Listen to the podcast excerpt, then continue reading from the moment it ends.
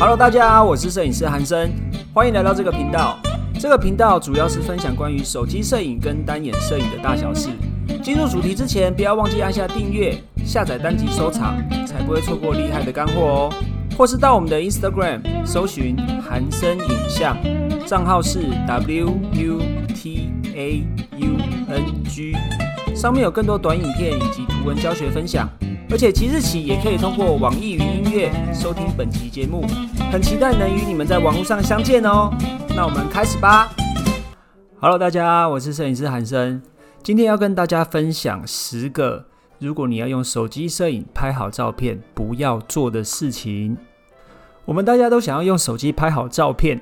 那是我们常常会遇到一些雷，然后不小心会去踩到。我们要怎么样来避免呢？今天就要来跟大家分享这些事情。在跟大家分享你不要做哪些事情之前呢，我们想要先跟大家分享一下拍出好照片的标准是有哪些呢？我们知道，通常以一般来说，我们的标准啊，拍好照片最少会有三个标准。第一个就是主题突出。第二个是主题很鲜明，第三个是你的画面很简洁。所以呢，依据以上的三个标准呢，我们就可以知道怎样可以拍出好的照片。比如说，你的照片可能会没有主体。在拍摄的时候呢，如果你不知道你的主体，你就没有办法决定你的主题。所以呢，一张照片里面主体是相当重要的。如果你的画面里面没有主体呢，就很难引人注意。有时候是大家拍摄的时候是为了拍而拍，根本不知道自己要拍什么。那当然你就可能不知道你的主体是什么。你的主体呢，至少要让观众的视线有一个落脚点，就是有一个重心，有一个可以沿着视线引导的地方。他知道说你的照片主要是在讲什么。好，你有了主题之后啊，你也有了主体，大家还有可能常常犯的错误就是你的主体可能会失焦。为什么会失焦呢？常常同学们就是忘记对焦，因为现在手机基本上都有一个自动对焦功能，大家都常常太。依赖这个自动对焦功能，所以我们就忘记了手动对焦。虽然手动对焦也蛮准的，只是它有时候不会是一定会按照你想要对焦的主体做对焦。有时候甚至是你以为它对焦了，可是放到电脑荧幕上面看的时候，才发现说啊，怎么其实当时没有对到焦？所以你全部的东西要画面要重塞，东西都要重来一遍，那其实是很浪费时间的。再来呢，就是你的画面可能。曝光不够，或者是曝光太过，就是你的照片可能过曝了。因为你的手机通常会自动根据你想要拍摄的环境啊、主体啊，选择一个正常的曝光量。可是呢，手机它毕竟没有你的想法这么聪明，所以它有一些局部的用光量还是会照顾不到的。所以呢，你最好的还是要用曝光补偿的功能来做你画面的调整。再来就是大家的照片拍不好，还有个很重要的问题，就是你的背景太过于杂乱。因为我们刚刚说，一个好照片的第三个标准就是要有一个简单干净的背景。但是有时候我们在拍照的时候呢，太过于注意主体，而忘记你的背景。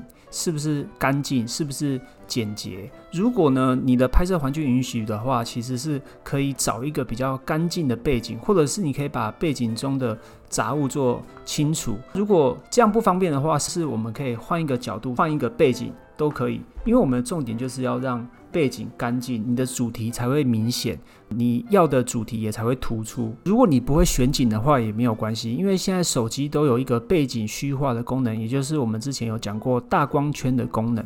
你可以使用手机的大光圈效果呢，让背景形成一个模糊的背景，就是让你的主题可以比较明显的突出。以上呢，就是简单跟大家分享，大家拍好照片有需要注意哪些事情。更详细的部分呢，我之后可能会再专门做一集跟大家做分享。根据以上的一些小重点呢，我们可以归纳出十个我们在用手机拍照的时候尽量不要做的事情，大家可以记得一下，然后避免大家踩雷。当然，你也可以说，要不然我就买一台好的一点的相机。你就不用管到这么多，对不对？可是其实啊，大家要思考一个问题，就是要拍好照片啊，不是器材的问题。很多大师常常在说，如果我换了一个机器或换了一个器材，我拍的照片还是比你好看，对不对？所以这个不是器材的问题，而是你怎么去使用它。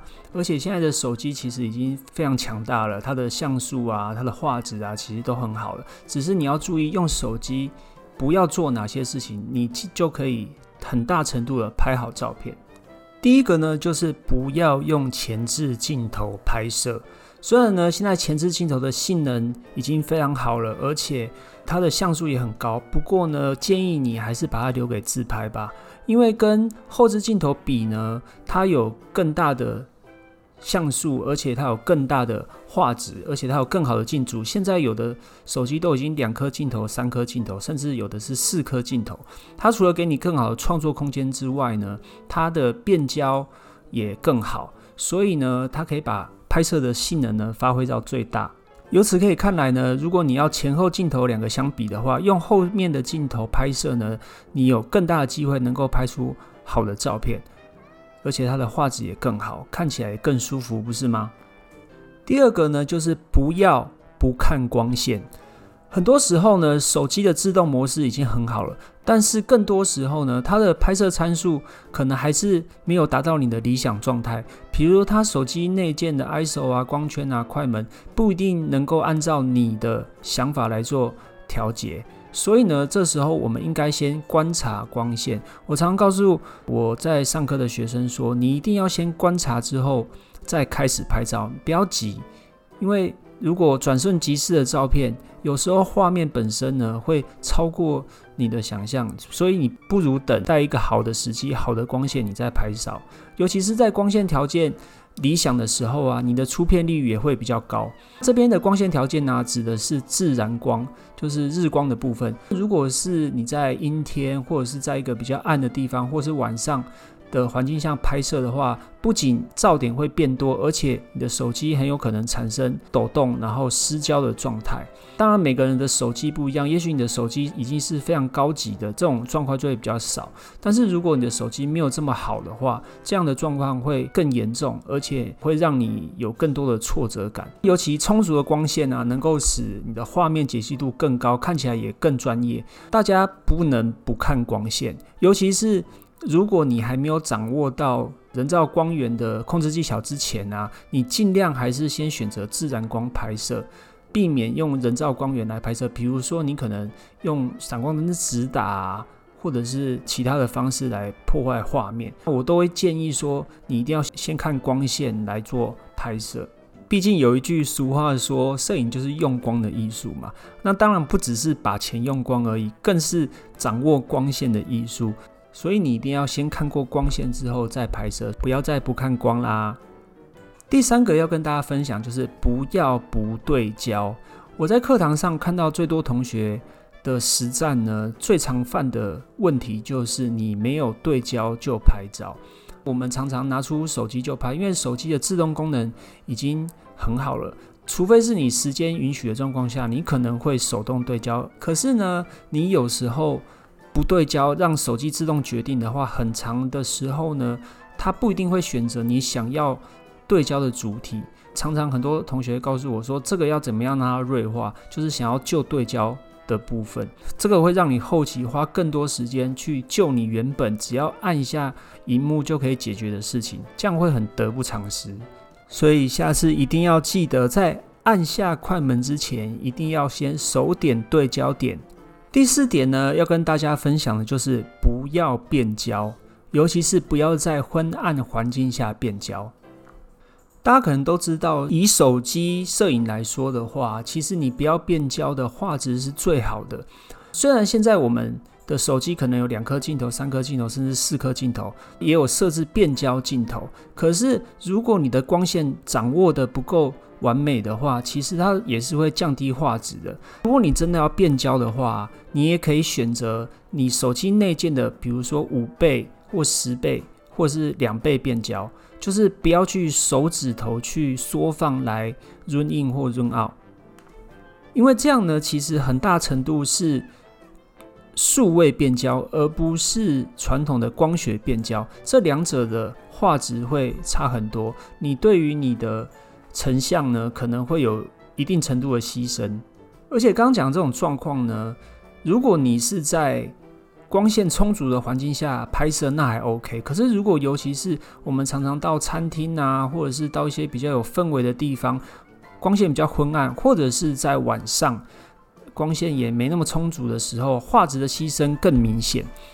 所以，如果当你还不会很会使用光线的时候呢，就尽量不要去变焦。然后呢，刚刚讲到昏暗环境，所以我就要跟大家分享接下来不要做的事情呢。第五个就是不要用手机内建的闪光灯直打。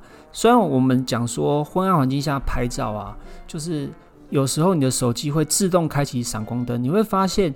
光线太硬了，成像的效果可能不一定是你想象的那样。以初学者来说啊，闪光灯打开的下场啊，通常是你的主体就是很白，但是背景就会很黑，亮部跟暗部会完全没有细节，或者是也不是你要的那种感觉。除非是你本来就想要拍摄出一种硬光的效果，那当然就另当别论。可是如果你是要一个自然生动的照片，你就尽量避免使用闪光灯直打吧。第六个要跟大家分享就是不要先开滤镜就开始拍摄。当然，直接套上滤镜开始拍摄是很方便的，可是我们建议尽量不要这样做。你想一下，如果你现在在一片沙滩上，然后呢，刚好碰上了一个很美的日落，拿起手机调了一个黑白风格的滤镜，拍下了那时候的状态。可是你回到家之后，发现天哪，这什么东西呀？可是完全没有办法再做修改了，因为你已经套了黑白的滤镜了。当下可能很好看，可是你完全没有补救的机会。所以呢，我会建议你。在拍摄之前，就是先用原生相机来做拍照，而且原生相机的画质通常会比较好。当然，这个是见仁见智啊，看你是拍什么主题而定。如果你今天是要拍你的另一半或者是拍女生的话，可能用一些滤镜拍摄效果会比较好。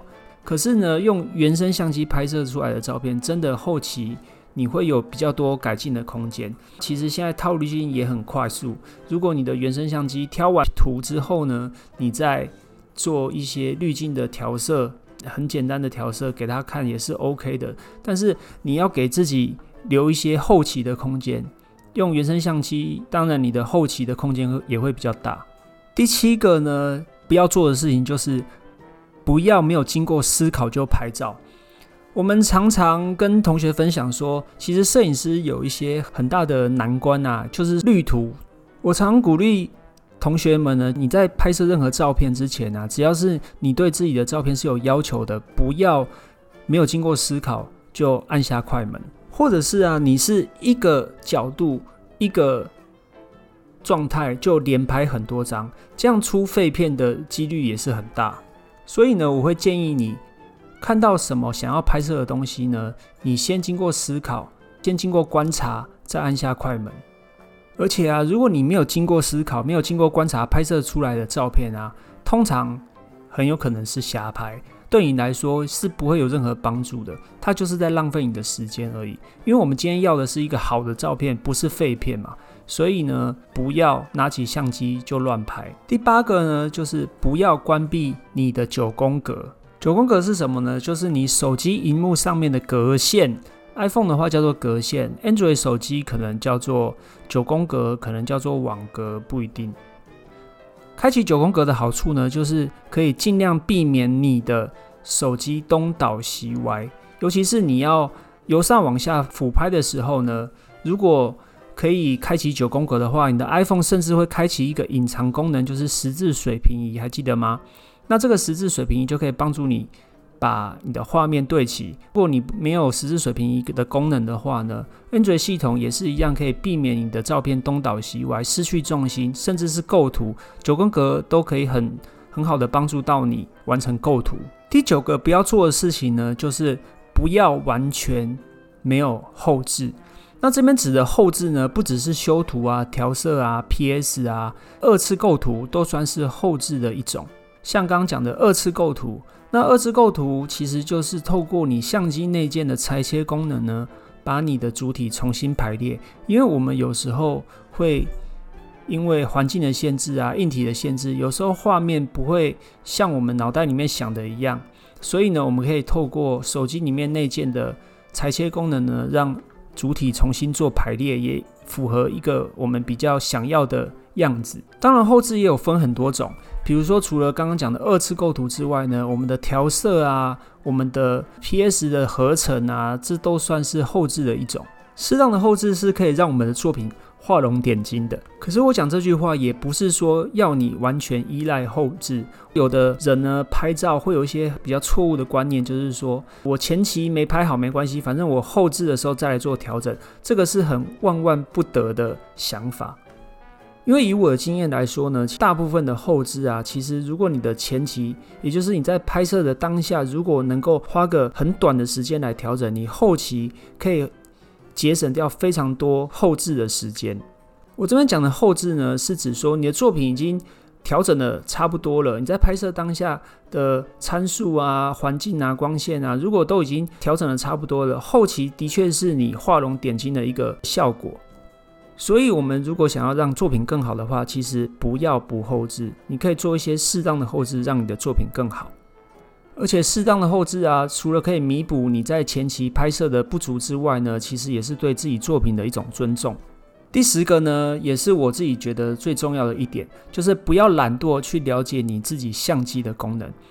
我们知道啊，其实你的相机功能非常多，尤其是现在的手机越出越新，然后功能越来越强大。我觉得，如果是一个对于想要拍好照片的人来说啊，连你的器材都不知道该怎么使用。